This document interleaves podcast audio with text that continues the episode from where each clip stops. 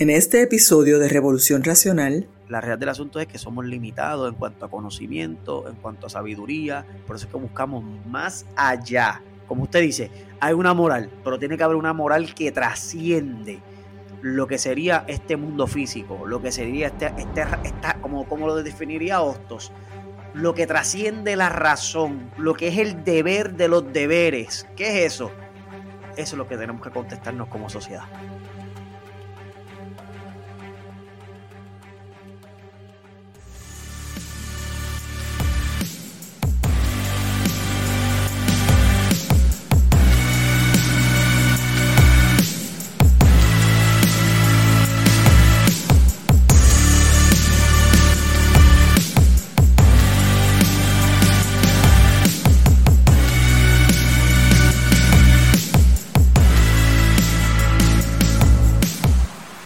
Saludos y bienvenidos a Revolución Racional.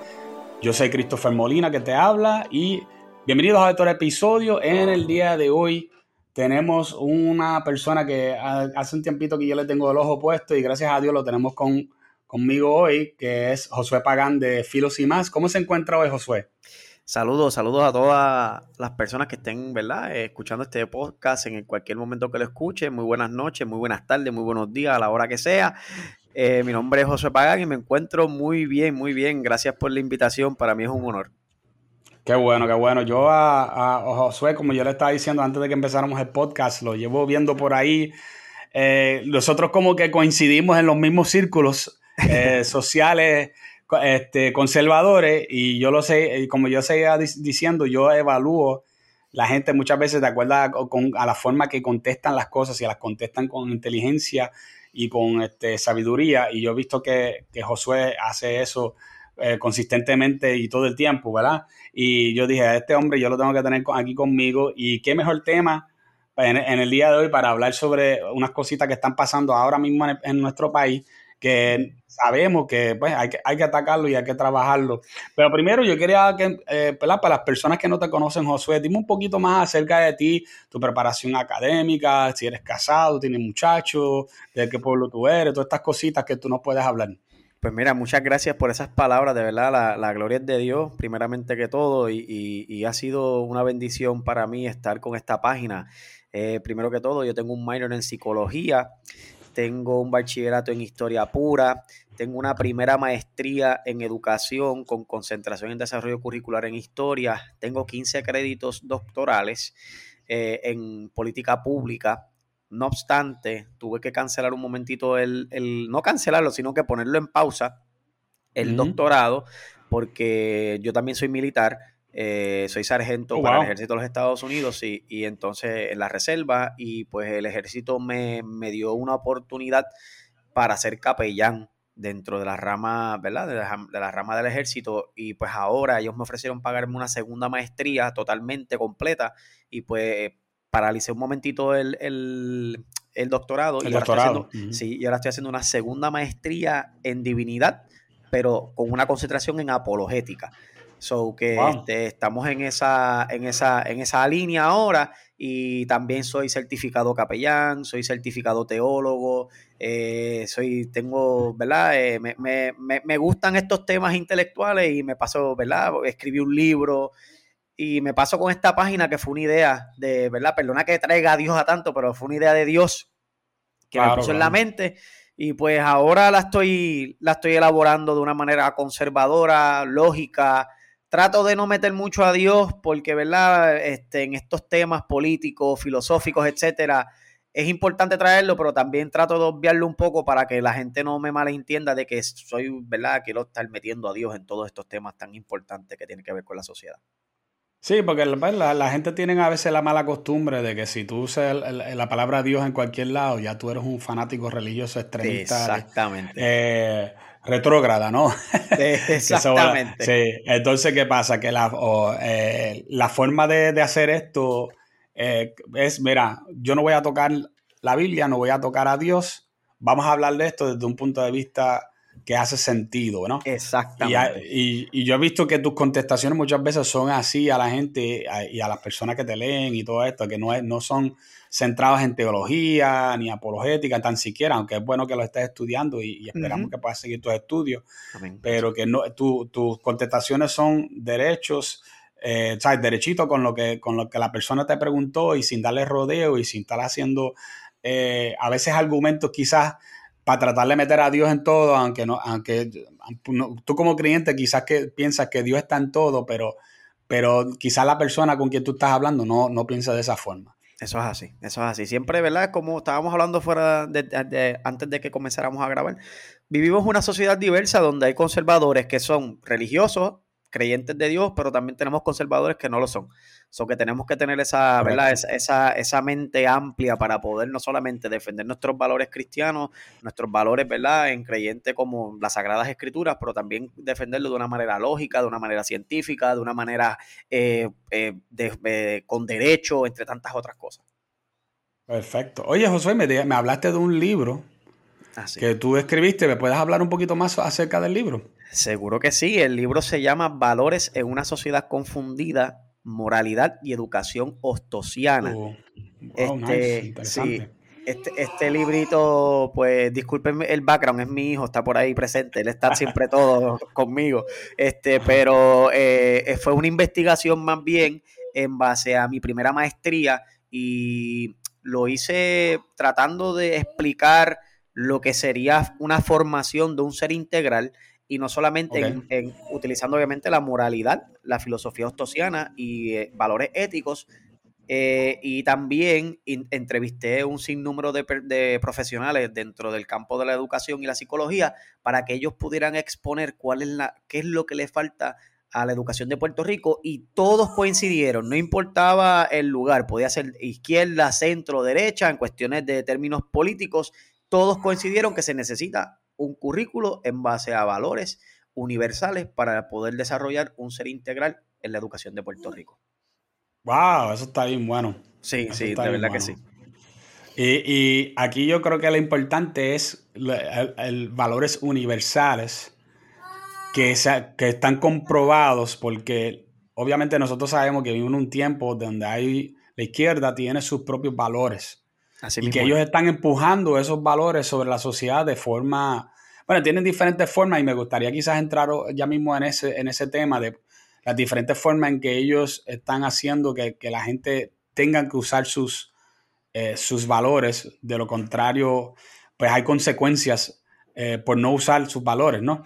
Porque desgraciadamente, pues ahora mismo ellos están en un momento donde ellos tienen mucho poder y saben cómo utilizarlo adecuadamente. Y eh, desgraciadamente la, derecha, que hace poco, hace, hace seis años tuvo poder eh, por cuatro años y no lo supo utilizar, especialmente en la política americana, ¿no? este, pero hablando de poder, una de las cosas que acaba de pasar esta misma semana, y este quería que, que empezáramos, arrancáramos con esto, es que Pedro Pierluisi, el, el nuestro gobernador, que es el también el que está en la cabecilla de su partido, proyecto, eh, perdóname, Partido Nuevo Progresista. Ese eh, eh, acaba de tratar de nombrar, o por lo menos está pidiendo nombrar a Vilmaris Rivera para que sea la, persona que esté a cargo de la procuradora de la mujer, ¿no? Que esté a, cargo de esa oficina. Esa persona nosotros sabemos y hemos visto, hay unas grabaciones y todo donde ella hace una serie de planteamientos. Podemos ver que es una feminista radical, que es una persona que eh, aparentemente está muy completamente eh, metida en ideología de género y que está avalada por lo que se conoce como el Comité Pare y que nosotros sabemos que el Comité Pare este, hmm. es un comité básicamente eh, diseñado para tratar de, implementar ideología de género dentro del, gobierno, ¿no? Entonces, eh, ¿qué tú crees de esto? ¿Por, qué tú crees que, que, esto está ocurriendo? ¿Qué, tú piensas de ese nombramiento? Pues mira, eh, cuando yo me puse a averiguar sobre Vilmar y Rivera Sierra, realmente el resumen de ella es impresionante. Lleva 15 años trabajando con este tipo de, de, por así decirlo, de esta área. No obstante, tenemos que entender algo bien importante. La oficina de la Procuraduría de la Mujer se crea en el 2001 bajo quién? Bajo Sila María Calderón. Pero, no obstante, ¿de dónde proviene esto? ¿Por qué surge este tipo que es cuando vemos a la historia? Mira esto, qué interesante, cuando vamos a la historia, para esta época, principios, del, de, la, principios de los 2000, finales del siglo XX, 1900, ¿qué sucedió? Sucedió lo que se conoce como eh, el movimiento este radical del feminismo en el 1995 que se, que se encontraron en Beijing para trabajar con qué? Con esto de la desigualdad de la mujer, con, con, con las nuevas olas del feminismo que estaban surgiendo, con la implementación que ahí es que sale y surge el concepto de perspectiva o ideología de género, entre tantas otras cosas, y viene Sila María Calderón y lo que hace es que crea la oficina de la Procuraría de la Mujer.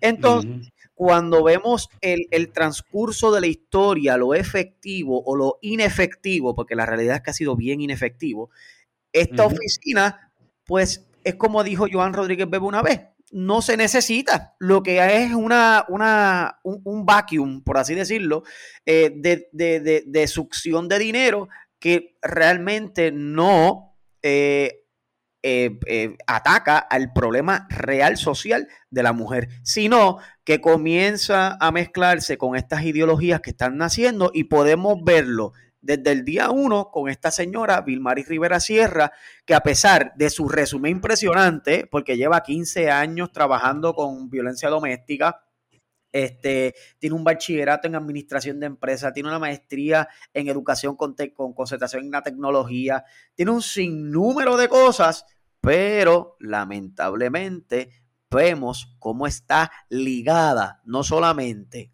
al proyecto PARE o al comité PARE, sino que también a Matria, sino que también al feminismo mm, radical.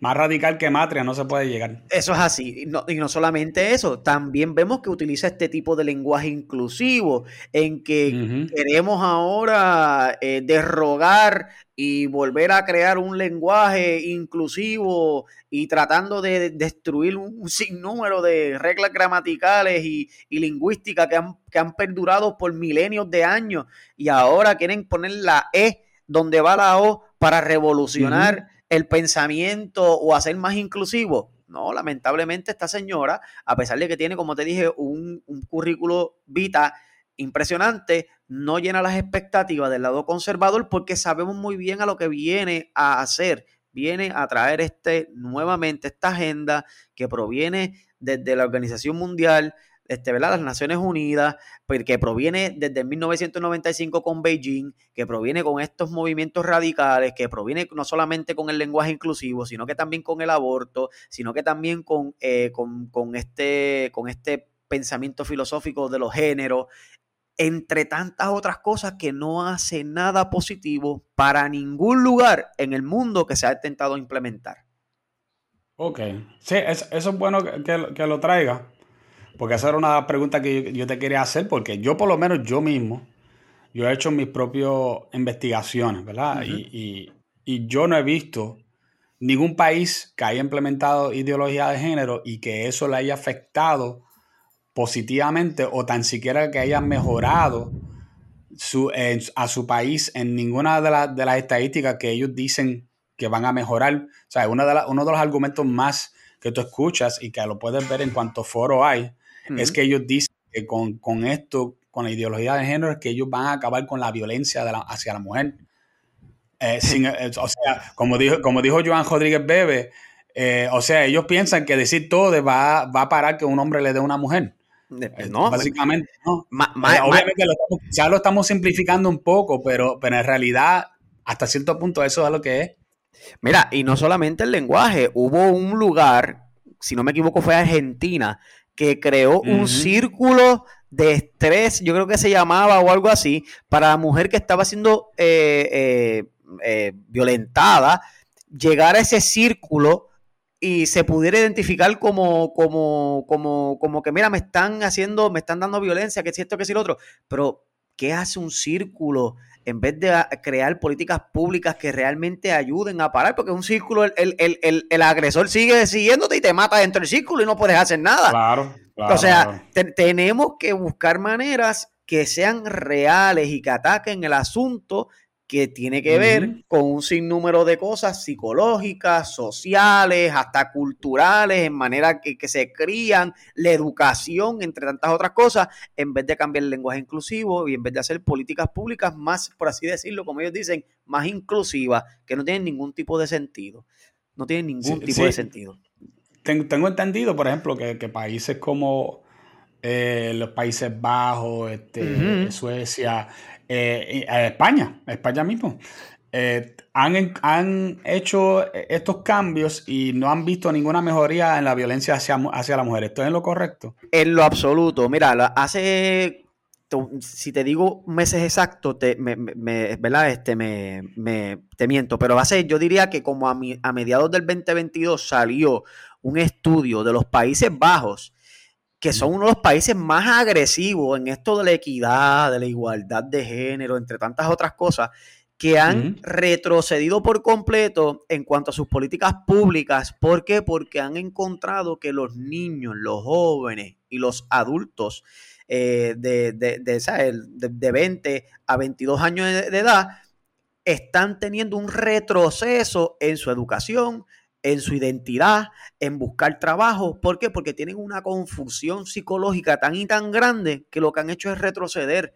En vez de avanzar, han retrocedido. Entonces, cuando tú, cuando tú te pones a analizar y tú dices, pero espérate, eh, buscar este tipo de, de, de incongruencia porque es una incongruencia, porque en otros países que lo han intentado implementar, volvemos a lo mismo, como usted lo dijo y como lo hemos implementado, Argentina, que ha sido bien radical, España, Francia, Países Bajos, no han avanzado en lo absoluto. Se han, han tenido una pared de acero y no han podido, no, no, no han hecho solamente que retroceder a volver a buscar otras opciones o a las opciones que estaban anteriormente. Un ejemplo, un ejemplo, un ejemplo. En Finlandia, si este, en Finlandia salió un, un, estudio con, para eso para el 2019 aproximadamente de que ellos estaban eh, dejando que los niños cambiaran su sexo o su género, como ellos lo llaman, a lo que ellos quisieran, ¿verdad? Pero sin intervención psicológica, sino que ellos fueran libremente a donde, ¿verdad? Donde dan eh, su acta de nacimiento, entre tantas otras cosas, y pudieran eh, cambiar eso. ¿Qué pasa? Que se dieron cuenta que el suicidio creció, el problema de identidad creció, el problema de violencia creció y el problema en familia seguía creciendo. ¿Qué hicieron? Volvieron a instalar el psicólogo antes de tomar una decisión en cuanto al cambio de sexo o el cambio de género de un joven o de un niño. Wow. Y es increíble, tú dices, pero esta gente que supuestamente están tan avanzadas socialmente y psicológicamente siguen cayendo hacia atrás. No, no es que estamos cayendo hacia atrás, es que estamos haciendo las cosas como tienen que ser, de manera correcta. Claro, y, obviamente lo que ellos piensan que es progreso, pues no necesariamente verdaderamente es progreso. este, nosotros sabemos eso porque, como, como tú y yo justamente hablábamos, hablábamos antes de, de empezar el podcast, a la izquierda le encantan los eufemismos y ellos, ellos buscan siempre eh, como que esconder su agenda a través de algún tipo de eufemismo. y lo que para ellos es progreso, para ti puede ser cualquier tipo de destrucción. Eh, por ejemplo, una de las cosas que, pasó hace poco, que por cierto, estoy bastante claro que fue en Suecia, fue que eh, una de las cosas que ellos dijeron que iba a ser progreso, que iban a a empezar a seguir unas guías nuevas de, que tenían que ver con, las fincas y todo esto, todo lo que tenga que ver con la agricultura, para poder eh, emitir menos gases al aire. Ellos decidieron que iban a, quitarle a 300 eh, eh, agricultores sus terrenos y que les iban a comprar esos terrenos de manera compulsoria, ¿no? Wow. Este, y que los iban a sacar de carrera. Algunos de, estas, algunos de estos de estos pequeños eh, agricultores llevan más de 100 años con su mm. finca. Y, así porque ellos decidieron de que esto es progreso, le iban a quitar a estos 300, sí, le iban a pagar un dinero, ¿verdad? Pero lo que, lo que ellos piensan que es un valor justo, eh, estoy tratando de acordarme cómo se llama eso en inglés, pero eso tiene un, eso tiene un nombre, un término legal que si no me equivoco es un término en, latín. Okay. Eh, pero ahora mismo no se me ocurre. nada, la cosa es que ellos deciden hacer esto porque esto es progreso. El progreso es que nosotros vamos a emitir menos eh, menos CO2 en el ambiente y así adelantamos la agenda en contra del de, calentamiento global. La cosa es que por más que ellos hagan, ellos pueden bajar su, su eh, footprint, ¿verdad? Este, ¿Cómo se llama eso? Su, eh, ellos pueden bajar su, footprint de, CO2 a cero.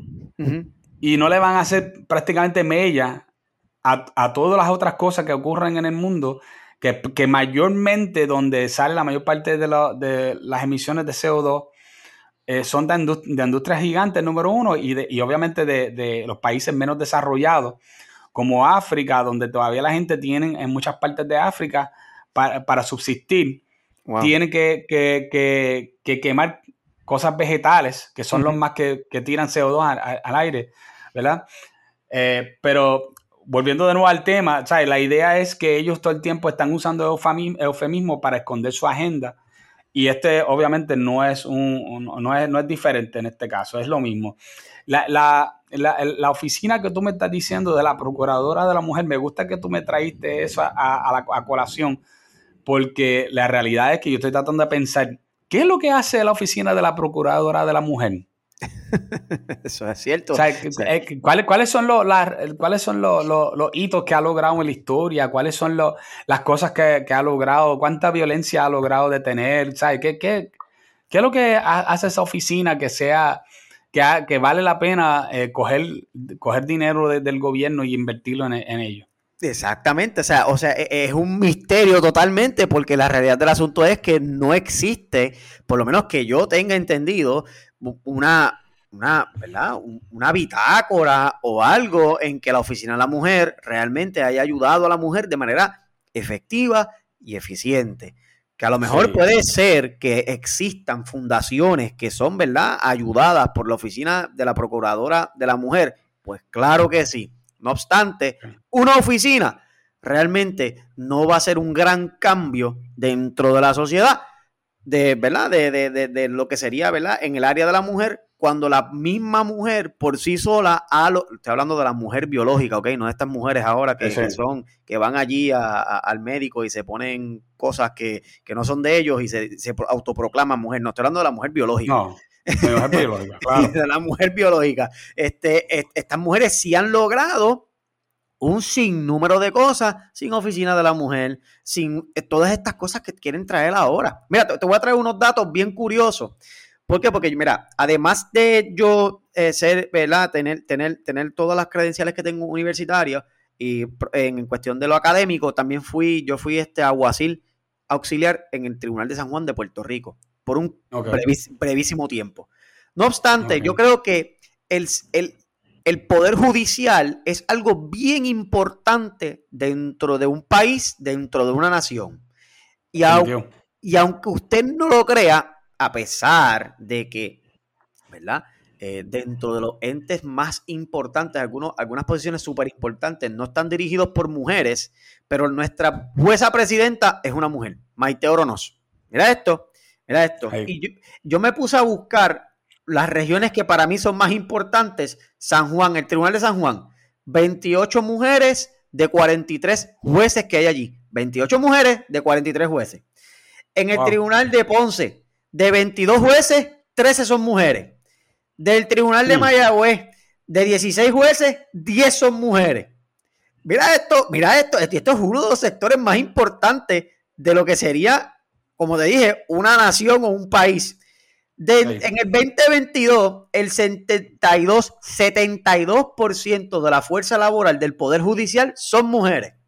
Esto, esto quiere decir aguacil auxiliar, secretario auxiliar, entre tantas otras cosas. Y el 58% de la judicatura puertorriqueña son mujeres. Entonces, eso, y, eso es, esos son datos pequeños, de un lugar bien importante. Te puedo también traer de, sectores privados en cuestión de educación, que el 80% en el sector privado son mujeres las que trabajan. Mujeres. te, puedo traer también. Las que se están educando, Josué. Este, eso es lo que pasa.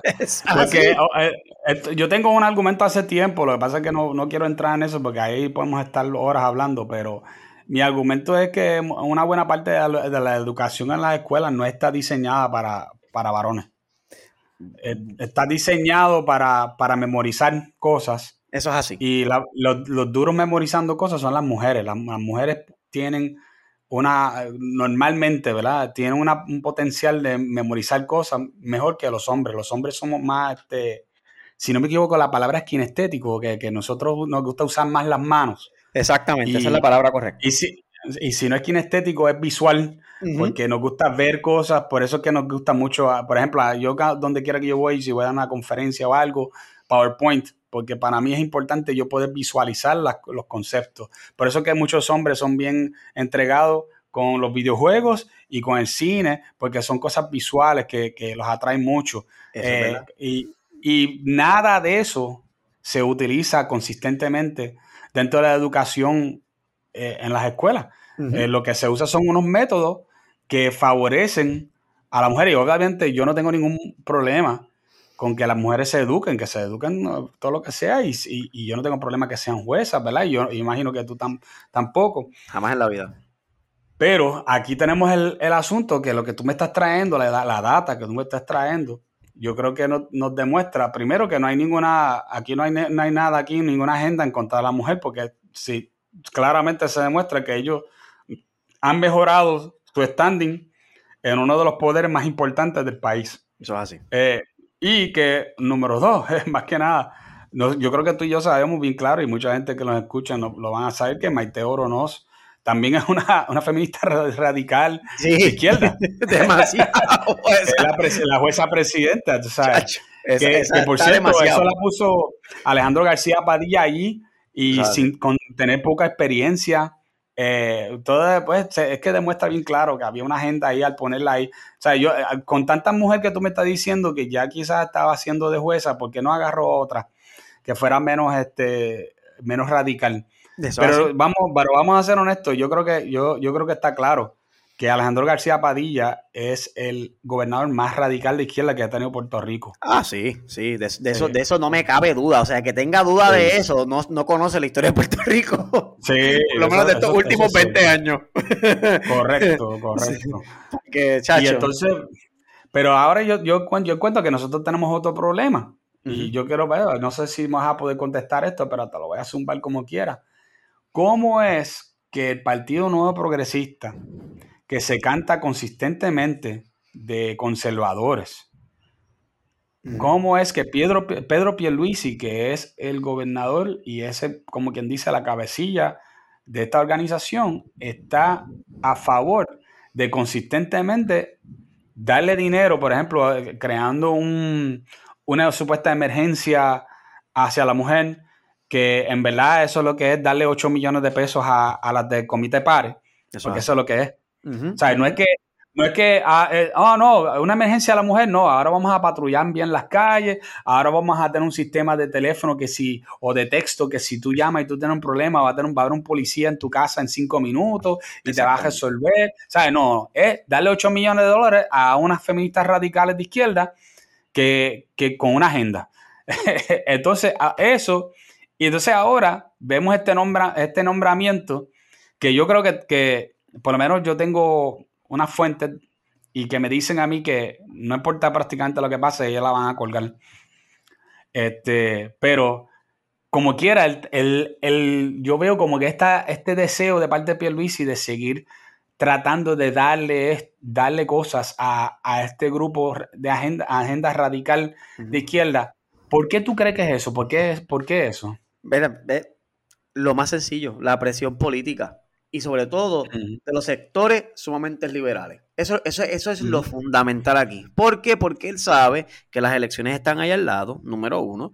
Y número dos, él, tiene que, él quiere volver a ganar. Entonces, ¿qué mejor que poner a esta mujer que habla de todes, que habla de perspectiva de género, que habla de aprobación del aborto, que habla de un sinnúmero de cosas que supuestamente, según eh, ¿verdad? los escritos, los informes, según ella misma, no tiene nada que ver con el PNP, pero sí está ligada con estos otros sectores que son de extrema libertad, que como usted dice, yo no entiendo cómo el Partido Nuevo Progresista de Puerto Rico, que se cantaba o se, se, disfrazó por tantísimos años de conservador, de preservar la familia, de católico protestante. Sí, sí, católico protestante, preservar la, preservar la libertad religiosa y volvió Ricky en el 2017 y volvió trajo la ley 83, que es la ley de las iglesias escuelas, entre tantas otras cosas.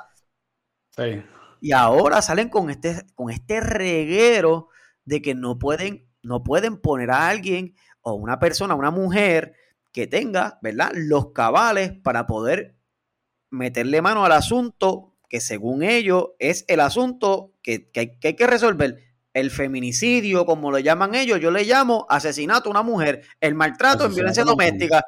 Ya está. Eh, eh, o sea, no, es ni femicidio, ni feminicidio, ni, ni, violencia de género. No, se llama violencia doméstica, se llama eh, maltrato a una mujer, se llama mal, asesinato a una mujer. Punto y se acabó. No le quieren dar 50 mil patas al gato.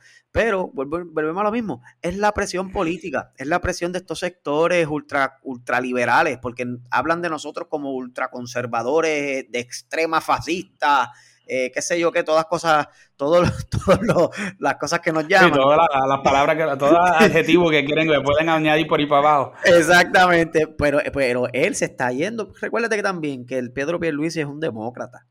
Y lamentablemente el Partido Demócrata de Estados Unidos eh, se está dejando llevar por esto. O sea, estamos hablando de que un Joe Biden está peleando para que sí, para que, o estaba peleando para que se dejara el aborto libre y, accesible, como si fuera eso algo, alguna enfermedad. Va, Vamos a ser realistas.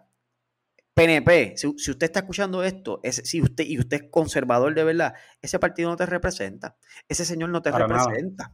O sea, ese señor está para una, para una, para un fin político, para, eh, para complacer a estos sectores de, mira qué cosa, de minoría, porque son minorías, para poder así absorber los votos y tratar de estar cuatro años más ahí de manera de, disque democrática. Pero la realidad del asunto es que no es porque, como te dije, tiene un resumen impresionante, claro. No obstante, el mero hecho que estés afiliada a Matria, a Pare y a estos sectores liberales y hables de lenguaje inclusivo y, lenguaje, y hables de aborto, si tú eres realmente un gobernador conservador, un Ron de Santis, tú no la nombras, punto y se acabó. Tú estás ahí por, por, por, por, por mero capricho, capricho político y aspiraciones para el 2024. Y esa es la realidad del asunto. Yo, yo, ok, te tengo que corregir porque hiciste una, una semejanza ahí muy fuerte. ¿no? no me compare, por favor, a Pedro Peluisi con Ron DeSantis. por favor. Tranquilo. Ese, señor está fuera de liga. sí, eso es así, eso es así, perdóname, pero. ese señor eh, no, no, no, le puede, no le puede pegar ni los tobillos, mi hermano, pero. Eso es así. Este, estamos hablando de un tipo que, pasó un, huracán por su, por su estado y los demócratas estaban locos por tener, por tener algo y se estaban relambiendo con la idea de que tenían algo ahí con lo del, con lo del huracán y no encontraban y no encontraban nada que podían hacer. Él le dio prioridad inclusive a, sectores de gente pobre. que gente que normalmente votaban por demócratas y que cuando ellos vieron cómo esas brigadas pegaron a llegar allí Después de huracán, ellos, em, eso cambió totalmente las votaciones en, ese, en esos barrios. Este, un puente se cayó y empezaron inmediatamente a, empezar a tratar de criticarlo y en un fin de semana levantó el puente de nuevo. No, no, e, ese señor, ese señor, ese señor ha trabajado de manera, de manera increíble con, con, con bueno, como usted dice, para, ganar de la manera que él ganó, porque él no ganó, él dio una pega. No, eso fue una jastra, una jastra. y, para un, para, y para un estado como Florida, que siempre fue demócrata o siempre estaba en ese frío caliente, o sea, Sí, desde Florida siempre se pensaba que era un estado púrpura, ¿no? Que, a veces era azul, a veces era rojo. este, y, y él ganó Miami. Exacto, exacto. Que, ese es uno de los sectores más liberales que hay en Estados Unidos. Ganó Orlando, ganó Orlando, que Orlando están todos los boricuas y él se ganó a los boricuas porque a los boricuas casi, siempre que están allá, eh, como vienen con la misma mentalidad de aquí, empiezan allá a votar por los demócratas pensando que esos son los que le van a dar cosas. Porque desgraciadamente, pues en eso todavía los boricuas tenemos mucho que aprender, ¿no? Eso es así. Eh, pero, pero sí, este, eh, volviendo de nuevo al tema, yo pienso, eh, estoy de acuerdo contigo, número uno, que, este, en este caso estamos hablando de alguien que es un demócrata, que es Pedro Peluisi, es un demócrata, es un, es un liberal. No creo que él sea izquierdista, pero sí creo que es un liberal. Y la diferencia es la siguiente, porque la, eh, hay, hay, una, hay una, ¿verdad? un dicho que, yo escucho dentro de sectores conservadores que dice que los liberales toman sus notas de la izquierda. Mm. Los conservadores toman sus notas de la... Eh, ah, perdón. Los liberales toman sus notas de la izquierda y repudian la derecha. Mm.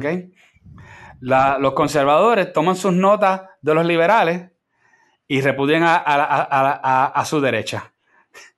Entonces, este, en, vez de, en vez de ellos hacer al revés, de escuchar su, de, su derecha, ellos, eh, como no, han, no tienen la espina dorsal de decir, tú sabes qué, aquí yo pongo el pie eh, y aquí yo voy a decir, no, hasta aquí ustedes llegan, pues ellos prefieren ir a, como dice Michael Malice, que es un, es un autor de un libro bien bueno que se llama La Nueva Derecha, este, él dice que el conservadurismo es, eh, es liberalismo, pero con, con acelerador a 55 millas por hora.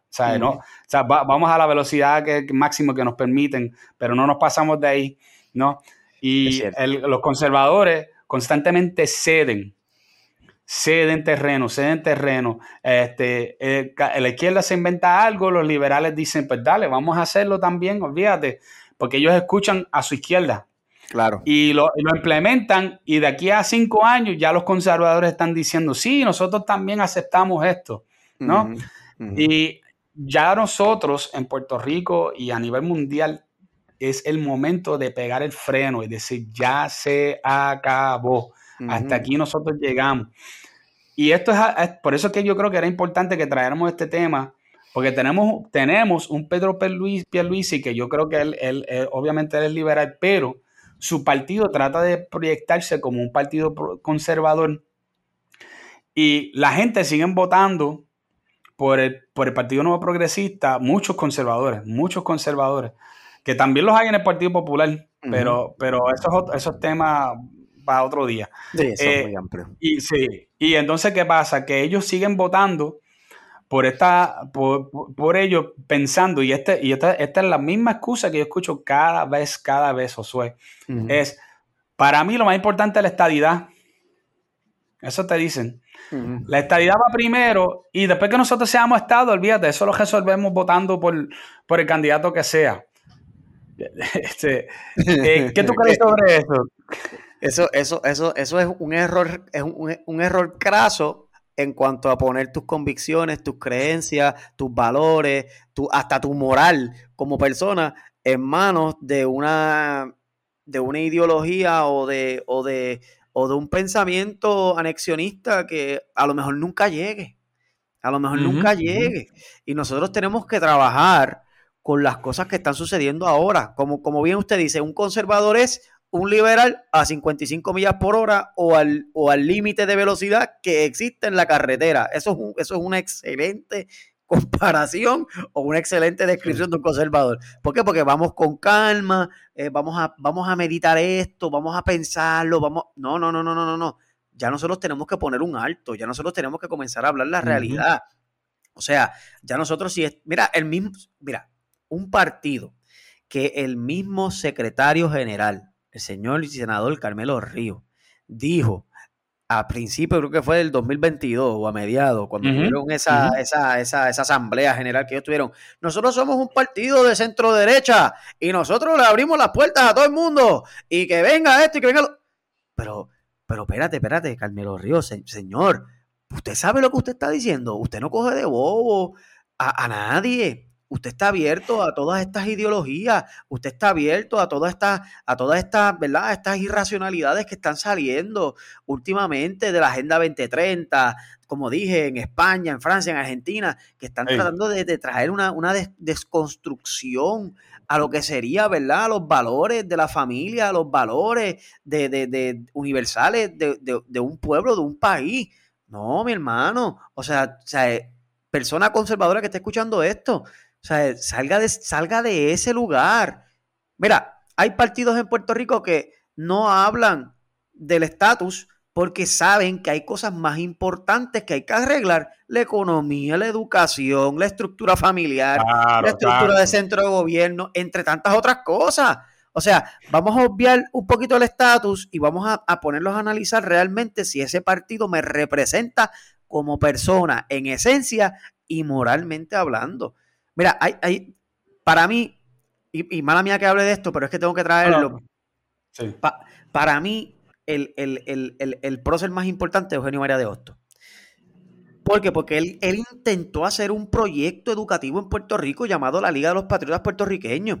Y mucha gente piensa, analiza o, se cree que ese partido, o, o como él las llamaba, esas ligas era algo político. No, era algo meramente educativo, donde te iba a hablar de economía, donde te iba a hablar de, derecho, donde te iba a hablar de filosofía, donde te iba a hablar de lo que, lo que se compone un Estado, lo que se compone una familia, lo que se llama una, educación racional, entre tantas otras cosas. Y hoy día no tenemos un pueblo conformado, más derecho y estricto en cuanto a sus convicciones y valores, porque el mismo gobierno ha sido una, una, piedra de tropiezo para la educación de este país. Y es una realidad. Y lo podemos ver. Sí, yo, totalmente de acuerdo. Eh, una de los. De, esto eh, me da risa porque esto también lo critican en Estados Unidos, aunque tú no, aunque tú no lo creas, pero es porque casi todos nuestros cues los cogemos de Estados Unidos, ¿no?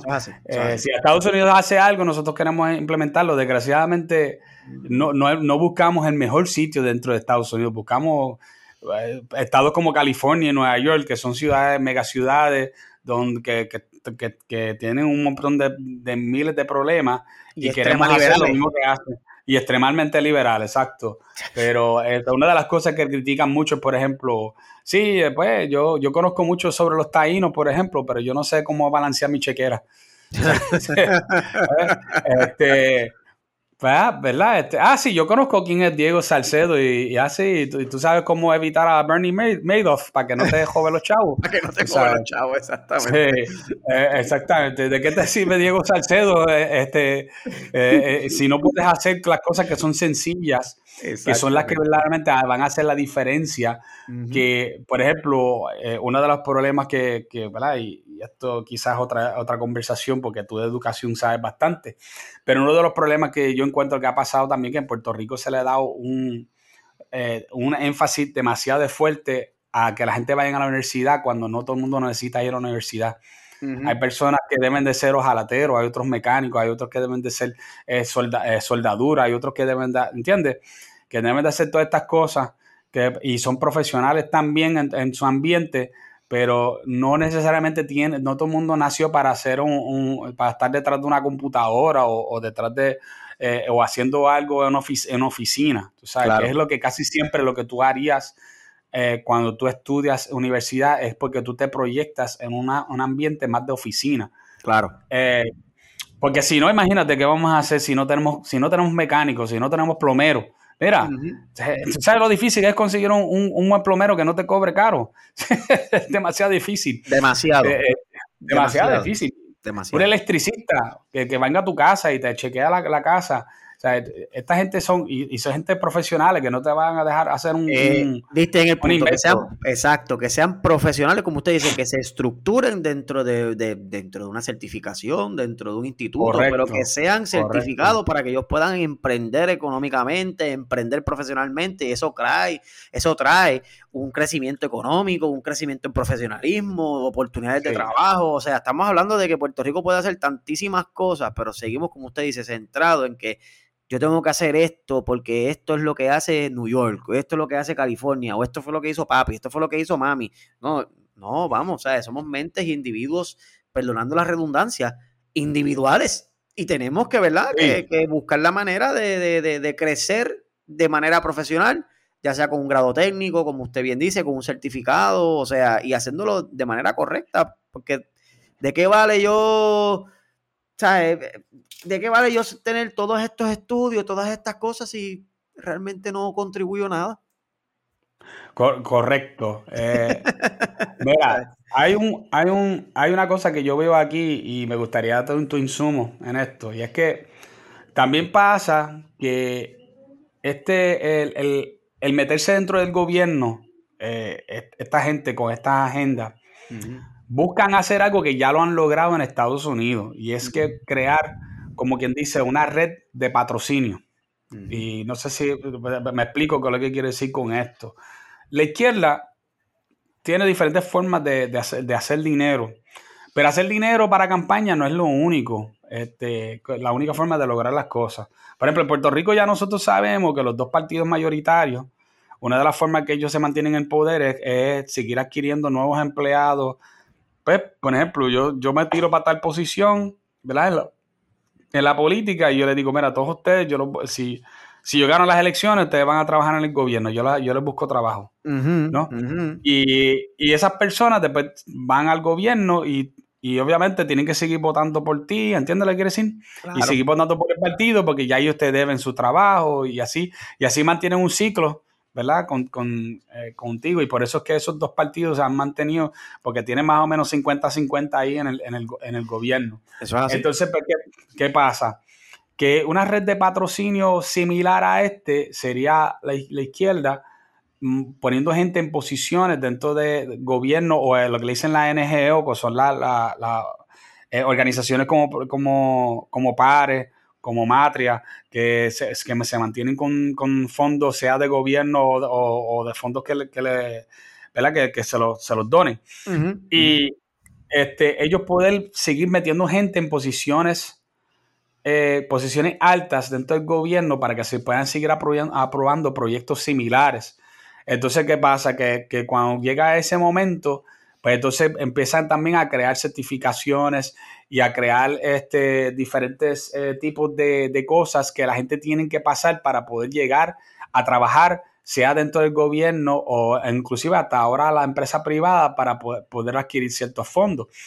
Eh, no sé si tú has escuchado hablar sobre lo que es ESG, ESG y, lo que es este... Eh, ya está yo la he criticado tantas veces que no sé si sigue trayéndolo, pero el, el DEI, DEI, que se, que se nos Diversity, Equity and Inclusion. Nunca, nunca había escuchado de, eso, de esos sectores. Sí, yo, yo, hablo bastante sobre esto porque estos son eh, el, D, el DEI es algo que ya se supone que todas las empresas lo tengan y que si ellos no se conforman, ellos pierden oportunidades, por ejemplo, para, ser contratados por el gobierno federal. Ya ahora mismo, si tú quieres un contrato con el gobierno federal, tú tienes que tener ciertas exigencias del DEI, que, este, que es diversity, equity and inclusion, o sea, diversidad, equidad y inclusión. Y si tú no cumples con esos estándares, no, te vistas que no va. ¿Ves? Wow. Este, así mismo, así mismo es. Eh, en estos días también hemos visto que hay, hay, otros, hay unos estados que están tratando inclusive de crear eh, oportunidades de negocio que sean exclusivamente solo, por ejemplo, para, para, para que contratistas que sean solamente negros puedan aplicar y excluir a cualquier otra, a cualquier otra raza. Wow. Sí. Eh, eh, y todo, y obviamente todo esto bajo el DI. ESG eh, e para corporaciones más grandes todavía, que deben de cumplir también con el DI, pero ESG es como un tipo de, gobernanza de, equidad y, social. Y todo esto eh, son cosas que ellos van diseñando para que tú quedes, si tú no estás de acuerdo con la agenda, tú quedas poco a poco excluido de ciertas oportunidades, sea de sea empresa privada o empresa pública. Mi hermano, si te quitan todas las oportunidades de la empresa privada y la empresa pública, ¿qué te queda? Wow. No nada, te queda nada. Nada. No te queda nada. Exacto. no, tienes nada que buscar. Entonces, eh, ellos, han creado esta red que eh, hay, un, filósofo, eh, un filósofo, no, perdón, un teorista público, político que se llama Carl Schmitt, este, antiguo, y él, este, él decía que la política es que tú le compensas a tus, a tus aliados y le haces daño a tus enemigos, ¿no?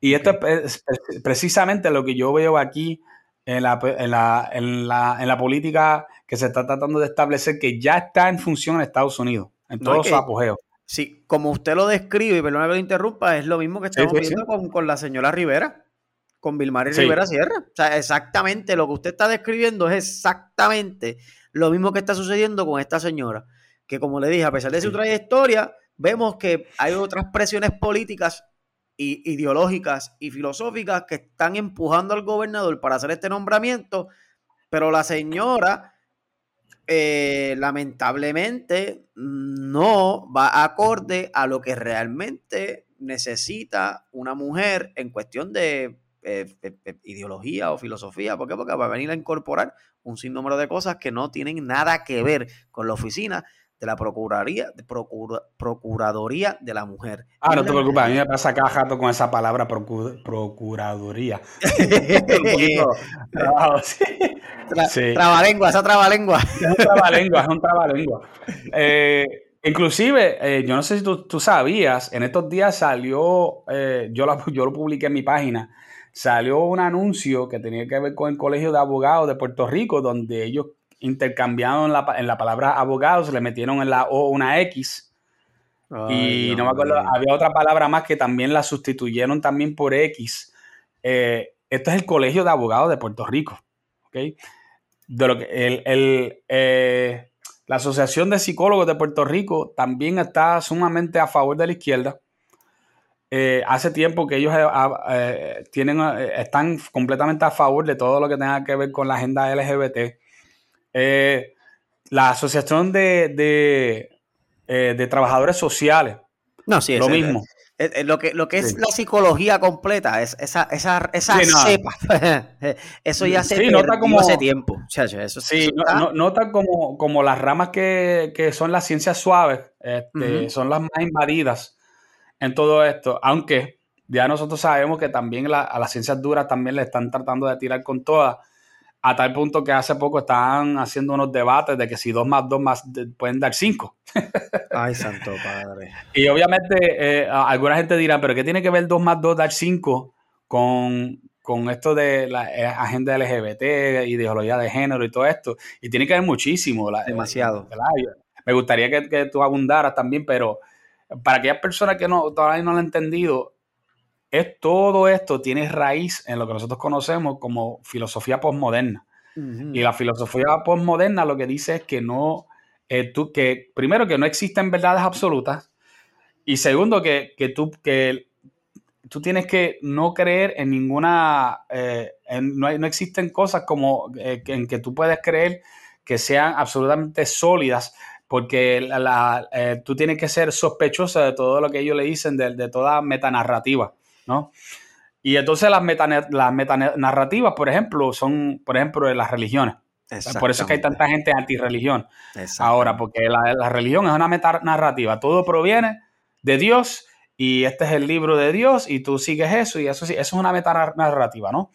entonces, pues ellos están tratando de crear su propia metanarrativa. Entonces, obviamente, eso, entonces derrota su propio argumento, porque si tú no puedes creer las metanarrativas, ¿cómo vas a crear uno? Porque eso se supone entonces que también sea falsa, de acuerdo a, la, a, la, este, a la filosofía postmoderna. Exacto. La filosofía postmoderna tiene una utilidad para, como para investigar y hacer preguntas, pero más allá de eso, convertirse en una, en una herramienta donde tú puedes vivir y sacarle verdades absolutas no, no, no existe, ¿no? Este, pero, eh, ¿qué, tú, ¿qué tú piensas de todo eso, verdad? ¿Cómo nosotros Eh, ¿en, qué forma tiene que ver una cosa con la otra? Bueno, yo creo que si venimos a ver ese, esa, no sé si llamarla metáfora o, esa, esa, esa cosa ilógica de 2 más 2 igual a 5, lo podemos hasta asociar con la familia, porque casi siempre la familia son dos, el papá y la mamá y dos hermanitos, o un hermanito y una hermanita, o un hermanito, ¿me entiendes? Y, ese 5, ese 5 ¿qué es? Pues lo, irracional, esta, esta, esta, esta ruptura, porque mira, yo defino también la, lo que sería la posmodernidad o esta época posmoderna, que es la destrucción o ruptura del orden episteme, es epistémico. Epistemológico. exactamente. Epistémico, que es lo más bien, que es más bien, por así decirlo, para explicarlo un poquito mejor, que es algo que proviene de una verdad. Y esta verdad es una verdad, como usted dijo, absoluta, como lo es Dios, como es el respeto, como es el bien, entre tantas otras cosas. Pero ellos quieren desconstruir que la razón, la fe, el dominio, la familia, las leyes naturales, entre tantas otras cosas.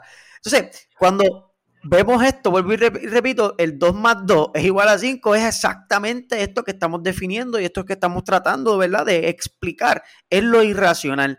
Es algo que la familia ya no es mamá, papá y los niños. No, es papá, papá, mamá, cuatro personas más, un perro, un gato y el que se identifica con 132 géneros que, lo, que existen según la Organización Mundial de la Salud, la Organización Mundial de los Psicólogos.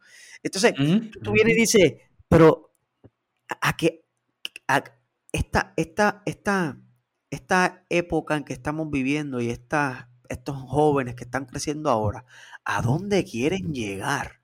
Es como lo define nuestro, ¿verdad? Mi amigo, y, me imagino que lo conoce, Agustín Laje.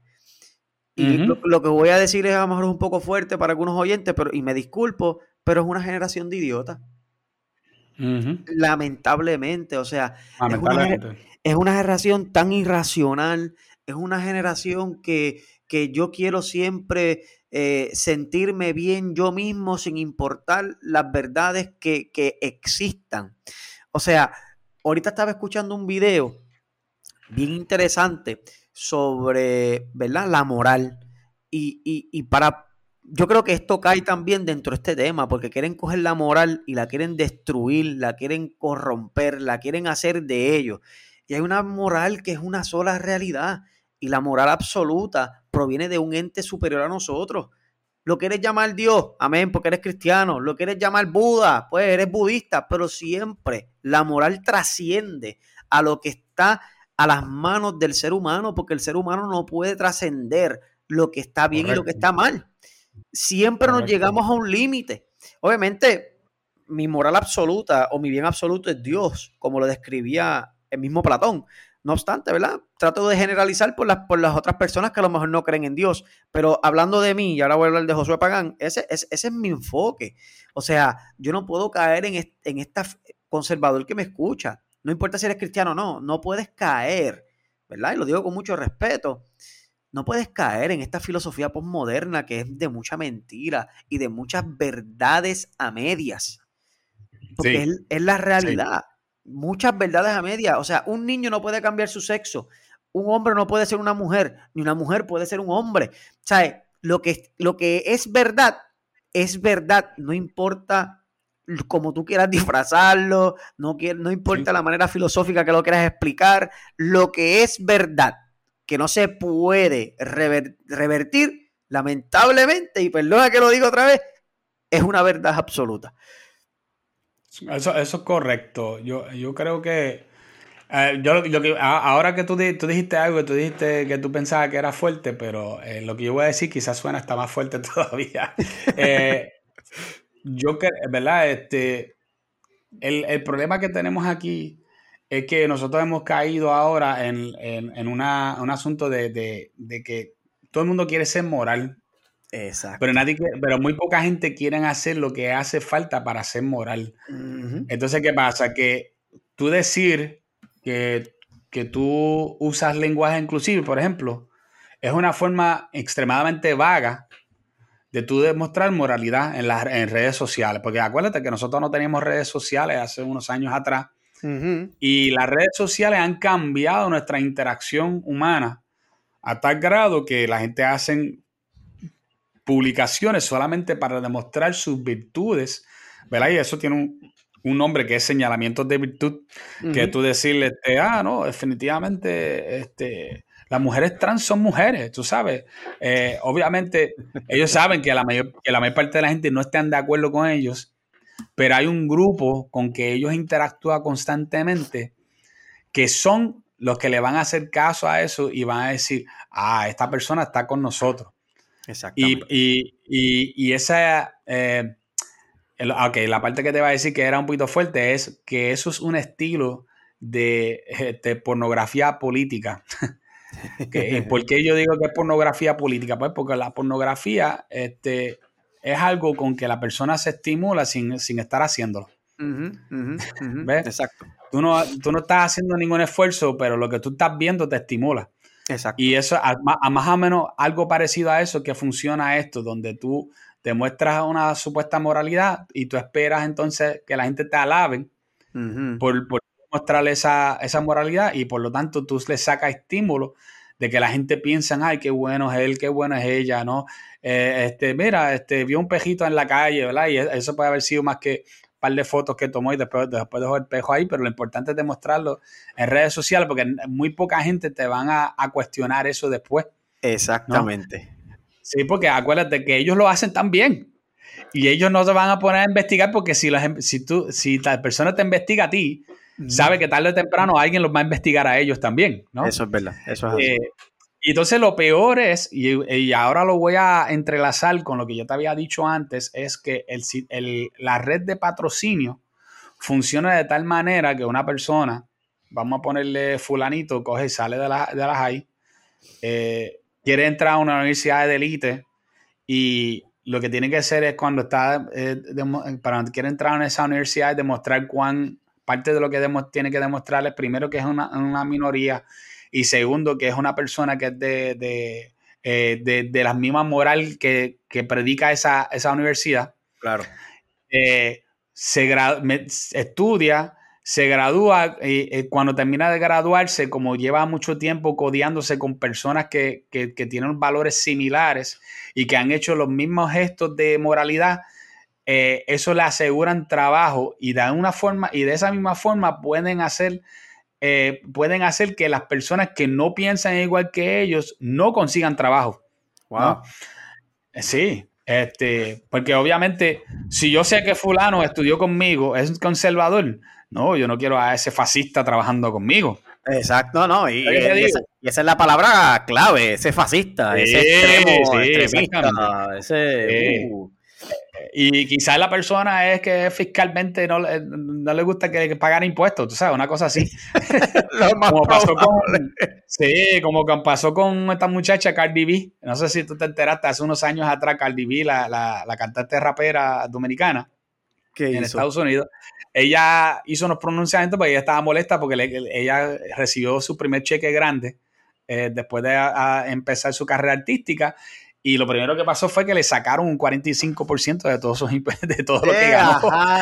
esa mujer se volvió loca. no, entonces ella fue a Twitter y ella se fue a quejar en Twitter acerca de ese 45%. Pero ¿qué pasa? Que las la masas de izquierda se encargaron de ponerle en su sitio y empezar a, a, decirle, no, que con eso es que tú estás pagando y esto y lo otro. Obviamente, ¿qué es lo que ella está pagando? Pues ella está pagando la red de patrocinio. Exacto, exactamente. la única cosa de parte del, del, gobierno federal, que, que, en este caso el gobierno federal es el que está... Eh, eh, mira, esta red de patrocinio es tan fuerte que aún durante la época de Trump como, como presidente persistió porque Trump no tuvo la oportunidad de él hacer una limpieza dentro del gobierno eh, federal como para él poder este, eh, gobernar como él quería. Pero eso, oh, es, como te digo anteriormente, eso es otra conversación completamente. Pero lo que yo quiero decir aquí es que el peligro más grande que yo veo aquí es que están tratando de hacer lo mismo en Puerto Rico a través de nombramientos eh, como la Procuradora de la Mujer en Educación, este, y porque ellos tienen más de una forma de hacer esto. Ya esto se hizo, como yo dije anteriormente, con Maite a ponerla a ella al frente, ¿verdad? convirtiéndola en, jueza presidente. Este, que por cierto, ya ella eh, hizo un montón, ha hecho un montón de cosas dentro del, del, eh, eh, Demasiado. Demasiado. yo, que estaba, yo que trabajé ahí un tiempito corto, demas, demasiadas cosas. demasiadas. Sí. Y entonces, pues, ¿qué pasa? Que eso es la idea. La idea es que tú trepas a estas personas tú, este, a través de la red de patrocinio, tú los pones en, lugares donde ellos pueden efectuar cambios como los que ellos quieren. Y entonces, por lo tanto, pues tú no necesitas inclusive tener un gobernador que esté con 100% de acuerdo contigo porque tú tienes unas personas dentro del aparato eh, eh, ya educativo, social y todo, que pueden efectuar los cambios que a ti te gustan a través de tu ideología. Eso es así. Eso es así. Si tú tienes el poder, por así decirlo, tienes el poder administrativo, lo, de, lo demás. no, en Puerto Rico el gobierno lo más que tiene son oficinas administrativas con gente por diferentes posiciones que pueden hacer bastante daño. Mira, un ejemplo, eh, un ejemplo de algún lugar que para mí no tiene mucho sentido. Si tú vas al tribunal y usted hace una ley 54 en cuestión de la violencia doméstica, ellos tienen una sala especializada de eso. Pero, mira, mira, y esto es donde yo difiero aquí con, el mismo gobierno. Esa sala cierra a las 5 de la tarde. Entonces, que, la, que, que, la violencia doméstica termina a las 5 de la tarde. Porque que, yo tengo entendido, la violencia doméstica sigue las 24 horas. Entonces, Correcto, Esas personas, mira esto, la lógica de la sala especializada de violencia doméstica es que la, ¿verdad? La agredida vaya a esa sala, hay una sala allí, un lugar en específico donde te meten, te esconden y, no te sucede nada, amén por eso, obviamente te protegen. Y en la otra parte, pues viene a lo que sería salas de investigaciones. Pero si pasa después de las 5 de la tarde, lo tienes que ver en el mismo sitio, en la misma hora. Eh, que, muchas veces estas cosas, lo que quiero decir es que muchas veces estas cosas no tienen mucha lógica, porque no hace, no. hace mucho sentido que tú tengas una sala especializada de lo más que supuestamente sucede en Puerto Rico, que es violencia doméstica, que dicho sea de paso, en el 2022 hubieron sobre 5.000 casos de violencia doméstica, ¿verdad? Eh, eh, atendidos en esa área, pero ¿Cómo tú vas a cerrar entonces? Si es tanta la, preocupación que uno tiene, tú la dejas 24 horas abierta o hasta por lo menos hasta las 10 de la noche abierta. ¿Por qué? Porque es una sala especializada para violencia doméstica, que es algo que comúnmente o frecuentemente sucede en Puerto Rico. No, yo la creo, la hago, pongo un juez allí de 8 de la mañana hasta las 5 de la tarde y la cierro y, se acabó la violencia doméstica por el día de hoy. O sea, que, cuando tú vienes a ver no tiene mucho sentido. No, no, no, tiene mucho sentido. No, y, oye, ahora te iba a decir que hay que tener cuidado con eso, con esas estadísticas. Eh, primero, porque tú sabes que la izquierda no juega limpio. Eso es así. Y ellos se pasan redefiniendo las cosas. Por ejemplo, una de las cosas que yo me he dado cuenta y otra gente se han dado cuenta que en Estados Unidos, cuando tratan de usar este, estadísticas de, de violencia, usan mucho este, lo que le dicen violencia verbal que, porque la insultó y le dijo un par de cosas, ya eso es parte de la estadística. Entonces lo que hacen es que, entonces en este caso, ¿verdad? Jugando el jueguito, pueden tratar de redefinir después de que implementen ideología de género y decir, no, ahora vamos a hacer una, una definición más, más exacta de lo que es violencia de género y lo eliminan, eliminan la parte verbal y después dicen, chacho, ya en el primer año nosotros eliminamos, qué sé yo, 3.000 3.000 este, eh, instancias de, violencia de, este, de, género, como dirían ellos, Exactamente. Eh, en Puerto Rico. Y lo que están hablando son de gente que, que, tuvieron una discusión fuerte. Exactamente. y que eh, dos o tres, cosas feas y, ya está. Sí, correcto, correcto. Tú sabes que, con esto, esta misma, esta misma cuestión de las estadísticas, hay un libro buenísimo, viejo, es un libro viejo, yo creo que es de los 50, que se llama How to Lie with Statistics ¿Cómo, ¿Cómo mentir con estadísticas? Yo he hablado también en el podcast acerca del libro, yo lo tengo, es excelente. Eh, eh, y se lo recomiendo a cualquiera que de verdad que quiera aprender este, cómo, cómo es que funciona esto. Pero es, es increíble todas las cosas eh, interesantes que hacen con las estadísticas para que dé algo que se favorece. En realidad, si tú quieres tú puedes hacer que cualquier estadística favorezca tu punto de vista, básicamente de cualquier forma. Eh, desde el momento, de la forma en que tú los recoges las estadísticas y la forma que tú manipulas la data y cuál data tú utilizas, tú puedes validar casi cualquier tipo de postura. Eh, y esto, esto es una de las cosas que es muy famoso también en la en, hay una organización que se llama WPATH, que, que son los, que, los que trabajan con los, el trans, eh, los trans. Y ellos son famosos por usar estadísticas y estudios y sacarlos, eh, los estudios, sacarlos fuera de contexto, usar este, eh, muestras, muestras que no son relevantes. Por ejemplo, una de las cosas que usaban, que usaban algunos de por ejemplo, si tú, ellos querían sacar una estadística de cómo cómo se sentía la persona después de haberse hecho una reasignación, lo que le dicen ellos, eh, porque esa es la palabra que ellos utilizan de, de, género. y, este, y después decía, este, y la persona, la mayor salía bien alto, sí, no, chacho, yo me siento súper. Y lo que no se dan cuenta que en el caso de los niños, por ejemplo, ellos, eran los padres mismos los que estaban respondiendo, no necesariamente eran los niños. Sí. Y era lo que le dicen self-reported, ¿no? Que, que eran los niños que los niños no, no contaban. Entonces, pero ven acá, antes sí contaban. Tú podías, para cualquier cosa que ellos quieren, tú tienes que decirle que sí, pero una vez que ya se, se, pasan la cirugía, pues entonces no, ya no cuentan, ahora son los padres los que cuentan. Exactamente, ¿no? Y cuando, cuando vas a, a la raíz del asunto, la realidad, los niños están devastados, destruidos, llegan a la adolescencia, como hizo este el gran el gran no, eh, yo lo diría eh, eh, el, el, experimento que peor sucedió en la humanidad, lo de lo de Money, lo de Dr. Money. Ah, sí, Money, sí. Que cogió a un niño, lo de lo, lo castró, lo criaron como una niña, ¿y qué pasó? Se terminó suicidando.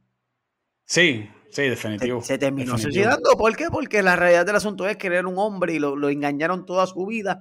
Y cuando se topó con la realidad de lo que le pasó, se quitó la vida y vemos que muchas personas, en cuanto a los estudios, está sucediendo esto, por eso que ahora la eutanasia la quieren hacer legal, eso es otro tema, pero lo podemos dialogar. Oh, wow, en Canadá eso está... Eso está el fuego a la lata.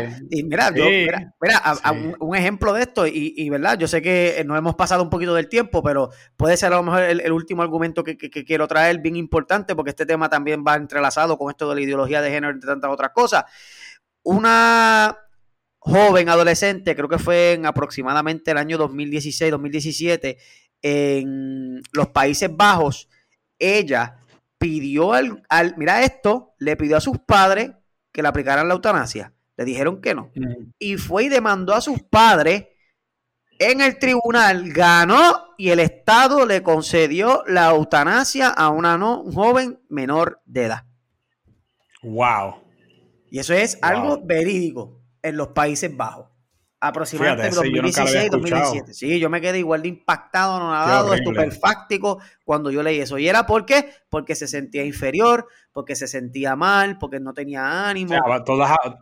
fíjate que las palabras que tú estás usando, porque se sentía, se sentía, se sentía. Sí, sí, sí. Por eso es que es bien importante, que es otro tema que podemos hablar cuando usted quiera, educar en inteligencia emocional, que eso es un emocional, tema bien bueno. Y podemos hablar de la nueva inteligencia dentro de las inteligencias múltiples de Howard Gardner, que aunque usted no lo, no lo, no lo crea, y te voy a dejar con esta para que tu audiencia le dé mucha curiosidad, salió una décima inteligencia múltiple y se llama la inteligencia espiritual.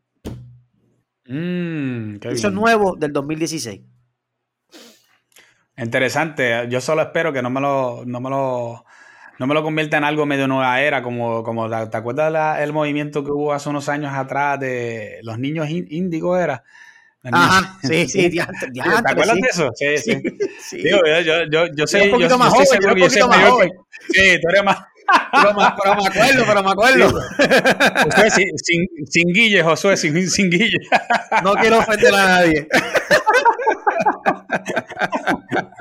Sí, sí, no, parece en tiempo, eso va, Valga, eso va más de 10 años definitivamente y va fácilmente como 15 años atrás, que me acuerdo claramente de eso, eh, eh, que había ese movimiento de lo que dicen los niños índigos, que eran que estos niños que tenían como que esta hiperespiritualidad y qué sé yo, pero era toda una idea nueva, nueva era de esta casi chakra de eso, tú sabes. Sí, sí, sí, sí. No, era, no estamos hablando de algo con, un fundamento fuerte ni nada de eso, ¿no? no, lo de, lo, de, lo de Howard Gardner está brutal. Yo comencé a leer la ah, teoría, la hipótesis, porque me pasó leyendo mucho sobre la inteligencia emocional, pues por mi hijo de cinco años porque verdad me gusta, quiero, quiero que esté firme en, sus convicciones, como lo es papá, pues este, chacho, eh, tienes que buscar información. De lo poquito que ha salido, es, bien interesante. Voy a buscarlo.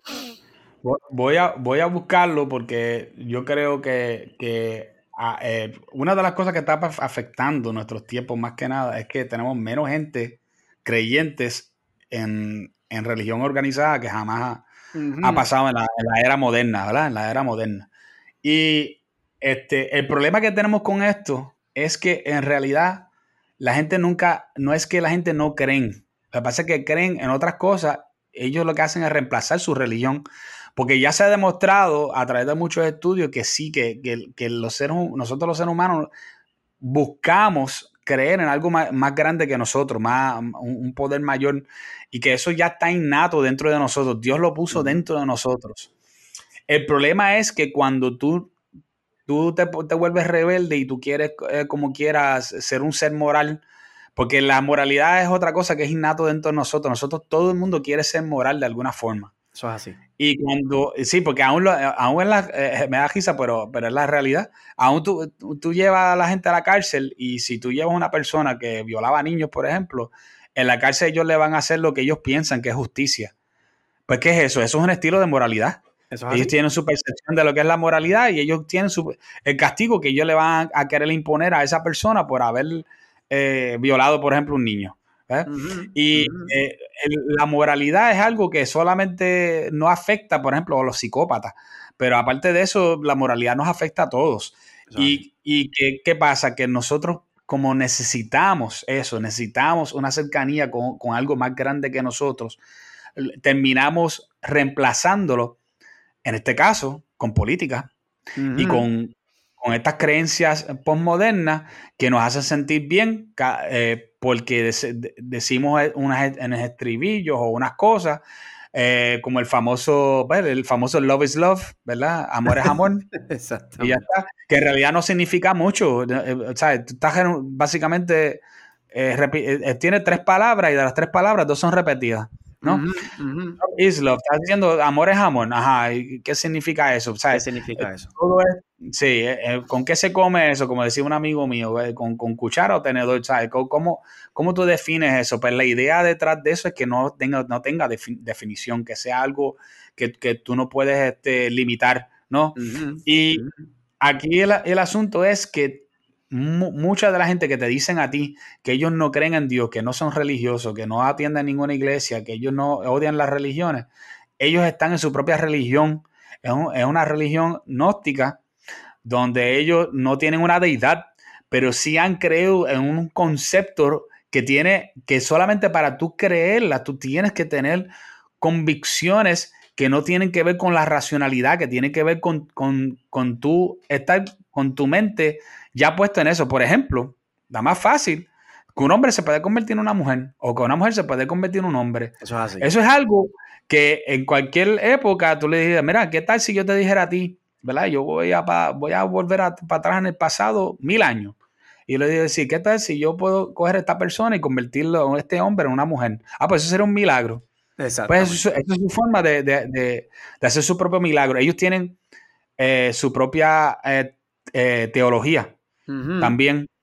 Que si tú, vas a, si tú vas a una universidad, obviamente son las doctrinas de Marx, eh, la teoría crítica, ¿verdad? Este, que, son, que son, eso es su, teoría, eso es su Biblia. Ellos tienen también su, su sacerdote, que son los políticos, que son las personas que, constantemente les está, les está diciendo las órdenes de lo que tienen que hacer, de cómo hacerlo a través de las redes sociales mayormente.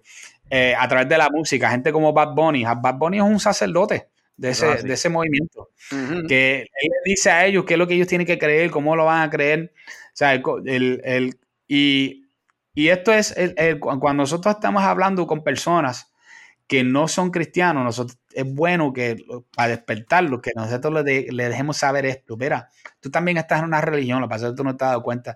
Tú te quedarías bobo, Josué, con cuánta gente yo, le, yo los enfrento con esto y no se, se quedan gagueando.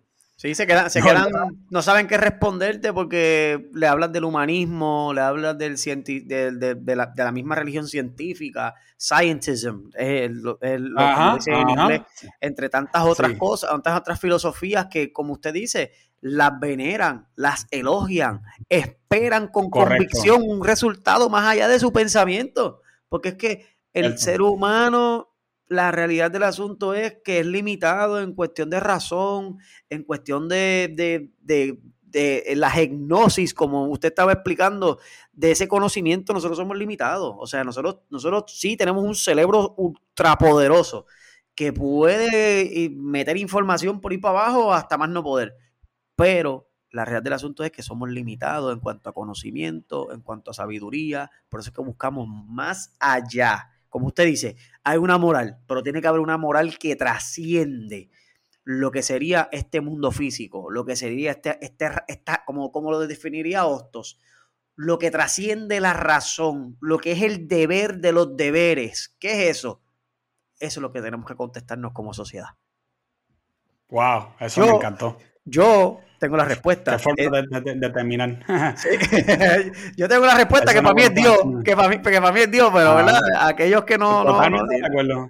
no, no, pero esta forma, la forma perfecta de terminar este, este podcast, Josué, dile a la gente, ¿verdad? Que lo que te están escuchando, porque quiero que, que, la gente sepan cómo conseguirte a través de las redes sociales o comunicarse contigo si es necesario Seguro. para cualquier cosa, ¿verdad? Este, por favor, este, indícale a la gente cómo, cómo conseguirte.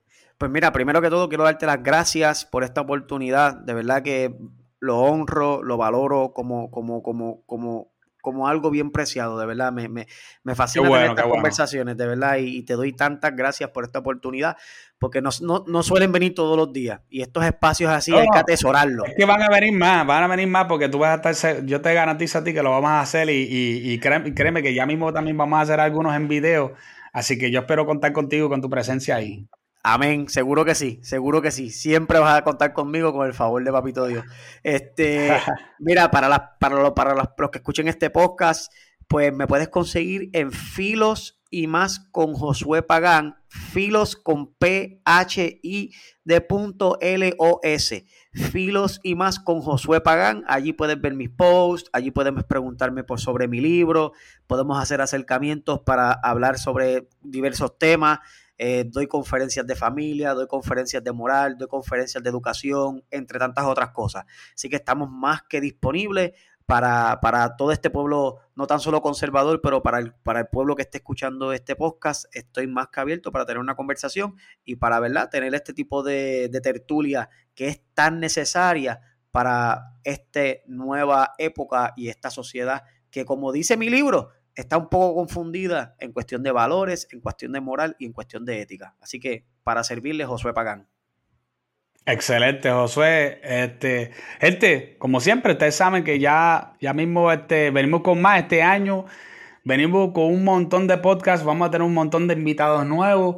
Eh, este año va a ser un, un año de, de, de, donde vamos a, romper todas las barreras. No lo estoy diciendo porque es el primer año, ¿verdad? Es el primer año, no, el, el segundo año o, eh, o, el 2023, sino porque tenemos ya unos planes. Ya mismo lo voy a estar revelando a través de la página de, de Facebook, que ustedes saben que es Revolución Racional Podcast vayan ahí y, y oriéntese con lo que necesita, pero todo, constantemente los voy a tener al día con lo que está pasando, pero créeme que vienen cosas nuevas y entre ellos ya mismo voy a empezar una serie de entrevistas con eh, diferentes personajes específicamente del partido eh, el Proyecto de NIDA, que vamos a hacer esos, eh, esas entrevistas a través de video eh, para que usted evalúe, evalúe, sus posturas. Algunas personas van a ser de la política más local, porque el Proyecto de Dignidad ya está empezando a ensancharse más a nivel local, pero también este, a, a nivel más este, de todo Puerto Rico también. Así que cuenten con eso, que vamos a tener gente que usted conoce, gente que usted conoce de la política local, los vamos a tener con nosotros también en el programa. Así que espere que lo que viene son cosas buenas por ahí para abajo. Aparte de eso, pues nos veremos pronto.